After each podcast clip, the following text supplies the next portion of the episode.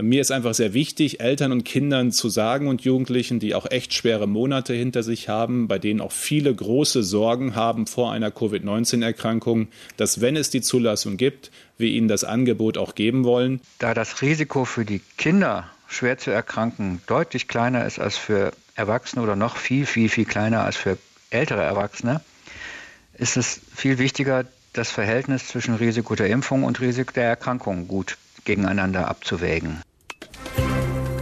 News Junkies. Was du heute wissen musst. Ein Info-Radio-Podcast.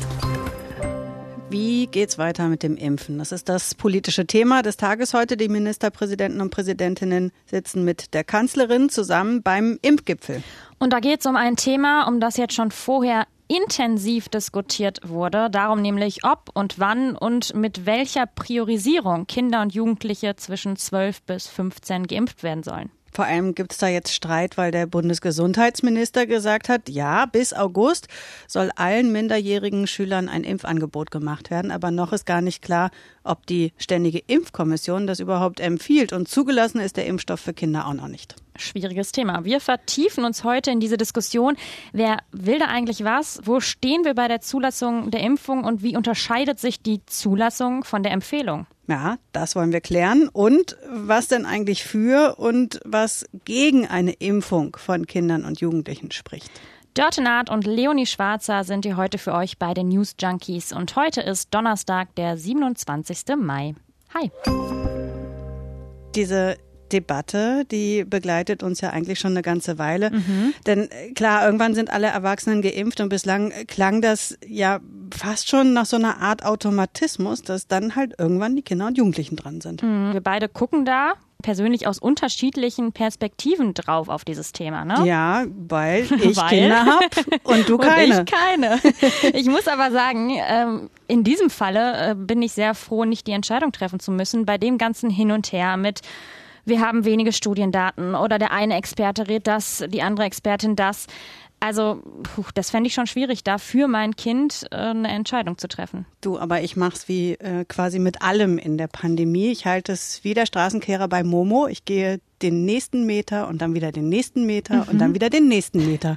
Und jetzt müssen wir erstmal Wechselunterricht und Homeschooling hinter uns das, bekommen. Das ist eine gute Perspektive. Auf meinem Lieblingsposter steht, we'll cross that bridge when we'll come to it. So ähnlich, ne? Genau. Ja. Der Tag, die Sorge. So, mm, aber step by step. bislang machte das ja äh, tatsächlich den Eindruck, als ob das jetzt einfach so immer weitergeht. Bald wird der Impfstoff für Kinder zugelassen und dann geht es eben mit denen weiter. Ne? Und so hatte sich ja auch der Bundesgesundheitsminister Bundesminister gerade noch am Wochenende geäußert, dass nämlich alle Kinder ab 12 bis Ende August ein Impfangebot bekommen sollen. Und zwar unabhängig, ob die Ständige Impfkommission beim Robert Koch Institut das empfiehlt oder auch nicht. Das Thema wird auch deswegen so heiß diskutiert, weil Freitag die Zulassung der Europäischen Arzneimittelagentur für Kinder ab 12 erwartet wird. Das heißt, dann muss man eben entscheiden, was dann aus dieser Zulassung folgt. Und Jens Spahn hat jetzt entschieden, so damit umzugehen. Mir ist einfach sehr wichtig, Eltern und Kindern zu sagen und Jugendlichen, die auch echt schwere Monate hinter sich haben, bei denen auch viele große Sorgen haben vor einer Covid-19-Erkrankung, dass wenn es die Zulassung gibt, wir ihnen das Angebot auch geben wollen und allen anderen, die skeptisch sind oder die erstmal zurückhaltend sind, genauso klar sagen, aber es wird definitiv keine Verpflichtung zur Impfung geben. Und dann kann jeder, wie gesagt, im Lichte von Empfehlungen die Entscheidung für sich treffen. Das hat er gestern Mittag im ZDF gesagt. Angebote will er machen. Klingt ja erstmal super, kann man sagen. Aber dieser eingeschobene Nebensatz da ganz am Ende, ne, der weist auf die Kontroverse hin, die da jetzt entstanden ist im Lichte von Empfehlungen, sagt er nämlich da. Hm, könnte man fast überhören. Da geht es mhm. um die Ständige Impfkommission des Robert Koch Instituts, die STIKO. Die arbeiten gerade an einer Empfehlung für den bald dann zugelassenen Impfstoff für Kinder. Und ein Mitglied der STIKO, der Kinderarzt Rüdiger von Kries, der hatte sich wiederum am Abend vor diesem Spahn-Interview ziemlich skeptisch zu Massenimpfungen für Kinder und Jugendliche geäußert. Hier. Die STIKO ist ein autonomes Organ. Wir arbeiten nicht auf Zuruf des Ministeriums. Wir treffen unsere Entscheidung nach Bewertung der Risiken und des Nutzens. Und äh, bei unklarem Risiko kann ich äh, zurzeit noch nicht vorhersehen, dass es eine Impfempfehlung für eine generelle Impfung geben wird. So, ich fasse mal zusammen. Das heißt, Die EMA lässt den Impfstoff von BioNTech Pfizer wahrscheinlich am Freitag, morgen, zu. Der Bundesgesundheitsminister sagt, wir möchten allen Kindern und Jugendlichen ein Angebot machen. Er hatte ja auch laut darüber nachgedacht, die vielleicht vorzuziehen in der Reihenfolge. Und dann gibt's auch noch die Leute von der STIKO, die sich das nochmal fachlich angucken. Die wissen noch gar nicht genau, ob sie da wirklich zu raten würden. Heute Morgen haben unsere Radio 1 Kollegen in ihrem Podcast Wach und Wichtig darüber mit Martin Terhardt geredet. Der ist auch Mitglied der STIKO, Kinder- und Jugendarzt. Und der hat nochmal erklärt, wo die gerade in den Beratungen stehen. Wir sind noch nicht so weit, dass wir jetzt wirklich uns endgültig festlegen können. Aber eine Variante kann durchaus sein, dass wir das nicht für alle Kinder empfehlen, sondern vielleicht nur für chronisch Kranke. Aber das kann ich jetzt noch nicht vorwegnehmen. Die Entscheidung steht noch nicht fest. Und daran ist jetzt die politische Debatte entbrannt. Vor allem von der SPD hört man da nun Stimmen, dass es mehr Klarheit braucht. Wie man das schaffen kann, das soll also heute beim Impfgipfel besprochen werden. Wir hören mal stellvertretend den Vorsitzenden der Ministerpräsidentenkonferenz, Berlins regierenden Bürgermeister Michael Müller und die Ministerpräsidentin Mecklenburg-Vorpommerns Manuela Schwesig.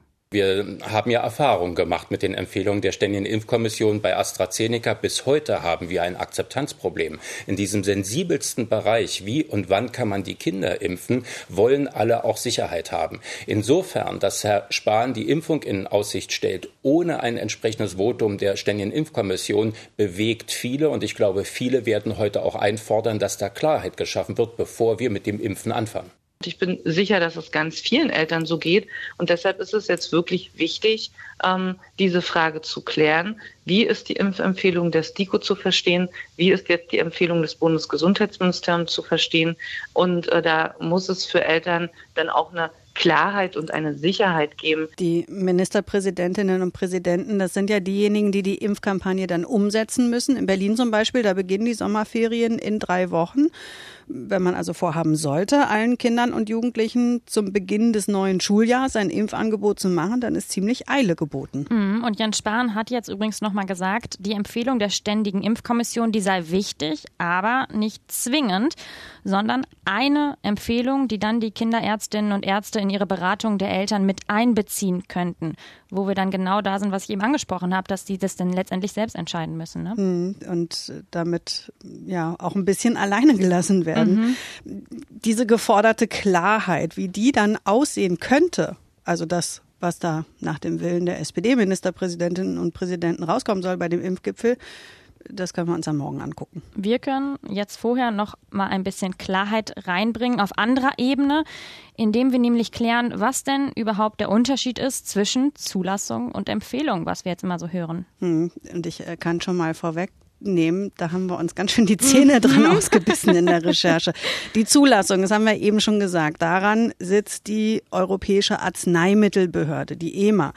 Da sitzen Expertinnen und Experten aus den Mitgliedsländern zusammen und beraten sich, zum Beispiel auch Vertreter vom Deutschen Paul-Ehrlich-Institut. Und wenn diese Expertinnen und Experten sagen, ja, das ist ein guter und sicherer Impfstoff, wir haben das geprüft, dann geben sie eine sogenannte Zulassungsempfehlung an die Europäische Kommission und die erteilt dann danach, das ging ja in der Vergangenheit immer recht schnell, direkt die Zulassung.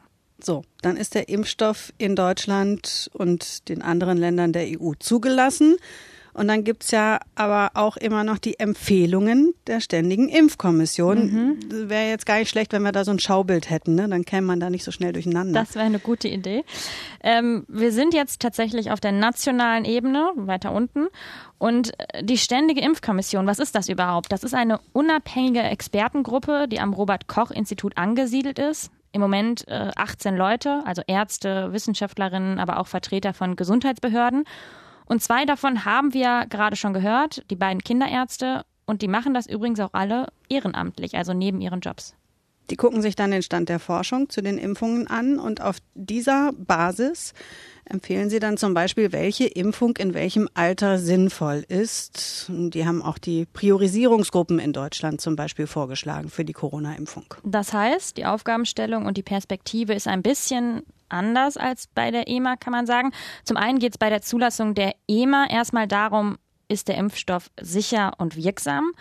Und zum anderen, und das ist sehr wichtig, trifft die EMA eine Entscheidung, die sich auf ganz Europa bezieht. Und die STIKO, die Ständige Impfkommission, die hat dagegen dann vor allem Deutschland im Blick und bezieht dann zum Beispiel auch so Faktoren ein wie viel Impfstoff hier bei uns verfügbar ist. Und das äh, Robert Koch Institut schreibt dazu, die STIKO analysiert, Achtung, Zitat, die Epidemiologie auf Bevölkerungsebene und die Effekte einer flächendeckenden Impfstrategie für Deutschland. Da, Übersetzen ja. Sie bitte, Frau Schwarzer. Da wären wir beim Thema, warum wir uns festgebissen haben.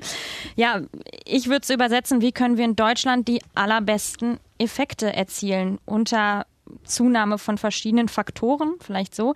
Und da sind aber eben aufgrund der unterschiedlichen Perspektiven von EMA und von STIKO auch unterschiedliche Bewertungen von Impfstoffen möglich. Die STIKO hat aber auch nicht nur die Bevölkerungsebene im Blick, sondern auch die weitere Studienlage. Und während die EMA ja vor allem die Wirksamkeit und die Sicherheit, also die Unbedenklichkeit des Impfstoffes anguckt und das für sie ausschlaggebend ist, spielt bei der STIKO für die Empfehlung dann auch die Abwägung zwischen dem Nutzen und dem Risiko von Impfungen eine Rolle. Und da ist das große Fragezeichen, weil eine Nutzen-Risiko-Abwägung macht die EMA natürlich auch, aber eben auf europäischer Ebene. Ich würde sagen, dass da so ein bisschen der größte Unterschied liegt. Und da entstehen unterschiedliche Bewertungen. So ist es ja auch beim AstraZeneca-Impfstoff passiert. Die EMA hat den Impfstoff für alle Altersgruppen ab 16 zugelassen. Die STIKO empfiehlt ihn aber nur für Leute ab 60, wegen eben der seltenen Fälle von Thrombosen in Hirnvenen bei unter 60-Jährigen. Und da kommt sie dann eben zu einer anderen Abwägung. Wobei man ja sagen muss, mit dieser Empfehlung ist es dann ja nicht verboten oder zugelassen. Das wiederum macht die EMA. Das genau. ist vielleicht der Unterschied. Ne? Zugelassen nach wie vor. Deswegen werden ja auch jetzt Leute mit AstraZeneca unter 60 geimpft. Ja, haben wir fleißig recherchiert, aber so mhm. ganz, ganz klar ist es dann am Ende vielleicht doch nicht geworden, naja. außer den verschiedenen Ebenen. So ähnlich kann das äh, beim Corona-Impfstoff für Kinder jetzt auch passieren, dass es da unterschiedliche Bewertungen gibt. Denn es sieht ja ein bisschen danach aus, dass die STIKO den Impfstoff eher nicht für alle Kinder empfiehlt, sondern nur für bestimmte Gruppen, weil sie wahrscheinlich, da müssen wir ja noch vorsichtig formulieren, mhm. weil die Beratungen eben noch nicht zu Ende sind, also weil sie wahrscheinlich für Kinder ohne Vorerkrankungen zu einer anderen Nutzen-Risikoabwägung kommen. Deswegen lass uns doch an der Stelle mal schauen, welche Argumente für und gegen die Impfung von Kindern und Jugendlichen auf dem Tisch liegen, warum das jetzt auch gerade so ein schwieriges Thema ist. Zum einen ist es so, dass Kinder biologisch gesehen nicht einfach Erwachsene in klein sind. Das heißt, für jedes Medikament, für jeden Impfstoff braucht es eben eigene Studien in den jeweiligen Altersgruppen. Rüdiger von Kries, wir haben ihn eben schon gehört, er ist Kinderarzt und Mitglied in der STIKO und er hat im SWR dazu Folgendes gesagt. Naja, also die Phase zwischen 12 und 16 ist eine Lebensphase, in der sich so einiges ändert. Ich glaube, jeder, der pubertierende Kinder hat, kann da mitreden. Und das tut sich nicht nur im Kopf, sondern auch im Körper. Und insofern würde ich sagen, äh, grundsätzlich anders sicherlich nicht, aber äh, wie gesagt, äh, da ist man auch vor Überraschungen nicht sicher. Darum ist es absolut sinnvoll, dass das überprüft wird vor Überraschungen nicht sicher. Und es gibt eben noch nicht viele Studiendaten, die sich auf Jüngere beziehen. Für den Antrag auf Zulassung hat BioNTech Pfizer einen äh, Test an etwa 1000 Teenagern eingereicht, was ja jetzt nicht besonders viele mhm. sind. Und die STIKO wartet deshalb auch auf mehr Daten aus den USA und aus Kanada. Denn da ist der Impfstoff von BioNTech Pfizer ja schon zugelassen für Kinder ab 12 und zwar seit zwei Wochen. Und da plant man tatsächlich bis zum Schulbeginn nach den Sommerferien alle durchgeimpft zu haben. Allein in der ersten Woche nach der Zulassung wurden in den USA schon rund 600.000 Kinder zwischen 12 und 15 geimpft. Eine ganze Menge. Hm, aber bis die Daten dann kommen, dauert es eben noch ein bisschen. Rüdiger von Kries hat vorgestern dann im RBB-Spezial auch gesagt, ja, wir haben einen wirksamen Impfstoff, aber wir haben mit neuen Impfstoffen durchaus un auch wirklich Erfahrungen gemacht, die wir eigentlich nicht gewünscht haben. Wir hatten mit dem Schweinegrippe-Impfstoff das Problem, der Narkolepsie. Und die betraf genau die Altersgruppe, bei der jetzt die Impfung diskutiert wird. Also die Jugendlichen, die 12- bis 15-Jährigen, genau die waren häufig betroffen. Und das haben wir überhaupt nicht vorhersehen können. Es ist also wichtig, noch mehr über die Nebenwirkungen zu erfahren, auch über seltene Nebenwirkungen. Und ähnlich hat sich auch Martin Terhardt, der Kinderarzt, der auch Mitglied der STIKO ist, heute Morgen bei Wach und Wichtig geäußert. Da das Risiko für die Kinder schwer zu erkranken deutlich kleiner ist als für Erwachsene oder noch viel, viel, viel kleiner als für ältere Erwachsene, ist es viel wichtiger, das Verhältnis zwischen Risiko der Impfung und Risiko der Erkrankung gut gegeneinander abzuwägen. Ja, und wenn wir uns das mal näher anschauen, äh, wie gefährdet sind denn Kinder und Jugendliche auf der anderen Seite? Da geht man momentan davon aus, dass der allergrößte Teil der Infektion ohne oder nur mit milden Symptomen verläuft. Aber es gibt natürlich auch Kinder mit chronischen Erkrankungen, muss man an der Stelle sagen. Bei denen sieht das natürlich anders aus. Und für die soll der Impfstoff ja auch möglicherweise, muss man einschränken, ähm, empfohlen werden. Und dann gibt es ja auch noch PIMS. Das mhm. Schlagwort hört man da immer wieder. Das pädiatrische Multisystem-Inflammationssyndrom. Da reagiert das Immunsystem von Kindern sozusagen über zwei bis vier Wochen nach der Infektion. Wie oft das genau vorkommt, das ist schwer zu sagen. Zu befürchten ist, dass es so ungefähr in einem von tausend Fällen auftritt. Und noch so ein Schlagwort ist Long-Covid, also dass man auch noch lange nach Corona mit Spätfolgen wie zum Beispiel Müdigkeit oder auch Geruchsstörungen zu kämpfen hat. Auf Twitter hat zum Beispiel der SPD-Gesundheitsexperte Karl Lauterbach schon häufiger davor gewarnt, dass eben auch Kinder daran erkranken können. Aber auch hier ist noch vieles unklar zu der Frage, wie oft und wie häufig Long-Covid denn bei Kindern auftritt. Also zu wenig Daten, was die Impfrisiken angeht und zu wenig Daten, was die Corona-Risiken mhm. angeht. Ähm, vielleicht kann man so diese schwierige Abwägung am besten beschreiben. Wir haben jetzt viel über den Schutz der einzelnen Kinder und Jugendlichen gesprochen. Also wie hoch ist das Risiko zu erkranken oder Impfnebenwirkungen zu haben. Aber der Schutz der Allgemeinheit, der äh, spielt ja auch eine Rolle. Die bekannte Herdenimmunität, wie sie so schön heißt. Eine Studie unter der Leitung von Virologe Christian Drosten sagt, ja, Kinder und Jugendliche sind ähnlich ansteckend wie Erwachsene. Die Viruslast, die sei in allen Altersgruppen in etwa gleich. Und das heißt auf der anderen Seite, wir brauchen Kinder und Jugendliche, um Herdenimmunität zu erreichen. Zielmarke laut Chef vom Robert Koch Institut Lothar Wieler ist, dass 80 Prozent der Bevölkerung immun sind, also geimpft oder genesen. Bei uns im Inforadio war heute Morgen Janosch Stamen im Interview. Er ist Grünen Bundestagsabgeordneter und Mediziner. Er sagt, wir müssen erst noch ganz woanders einen Fokus setzen, bevor wir Kindern und Jugendlichen ein Impfangebot machen können. Ja, ich glaube, dass im Moment der Aufmerksamkeitsfokus äh, an der falschen Stelle gesetzt wird. Wir haben äh, faktisch, äh, wenn wir über das Thema äh, Schützen von vielen Menschenleben in diesem Land reden, äh, nicht das Problem, dass Jugendliche einer kleinen Altersgruppe zwischen 12 und 16 Jahren noch nicht geimpft sind, sondern das eigentliche Problem ist, dass wir in den Prioritätengruppen 1, 2 und 3 ganz viele Menschen haben, die noch kein Impfangebot erhalten haben, noch nicht geimpft sind Tatsächlich sind ja auch in Deutschland erst etwas über 14 Prozent der Menschen vollständig geimpft. Also von Herdenimmunität sind wir noch ziemlich weit entfernt. Ja, long way to go. Da fehlen uns noch einige Menschen mehr als äh, Kinder und Jugendliche die wiederum übrigens einen Anteil von etwa 16 Prozent an der Bevölkerung haben. Und Herdenimmunität wiederum ist bei der Nutzen-Risiko-Abwägung, die die STIKO trifft, kein Kriterium. Da geht es nämlich um den medizinischen Nutzen für die einzelnen Personen, also für die einzelnen Kinder und Jugendliche in dem Fall. Puh. Puh. Ganz, ganz schön schweres Thema. Mhm. Überraschung, es ist heute tatsächlich auch noch was anderes passiert. Ja, eine Stromtrasse ist eingeweiht worden. Klingt ehrlich gesagt jetzt auch nicht so besonders aufregend. Stimmt, äh, ich gebe es zu, aber es ist in dem Fall tatsächlich interessant und auch wichtig. Das ist nämlich eine Stromtrasse, die die Energiewende voranbringen soll. Nordlink, 600 Kilometer lang zwischen Deutschland und Norwegen. Und über die soll dann Ökostrom hin und her geleitet werden, also überschüssige Windenergie aus Deutschland nach Norwegen und Strom aus Wasserkraft von Norwegen nach Deutschland. Und das soll dann die Energiewende voranbringen, oder? Ja, weil es da ja eben ziemliche Schwankungen gibt. Mal weht mehr, mal weniger Wind.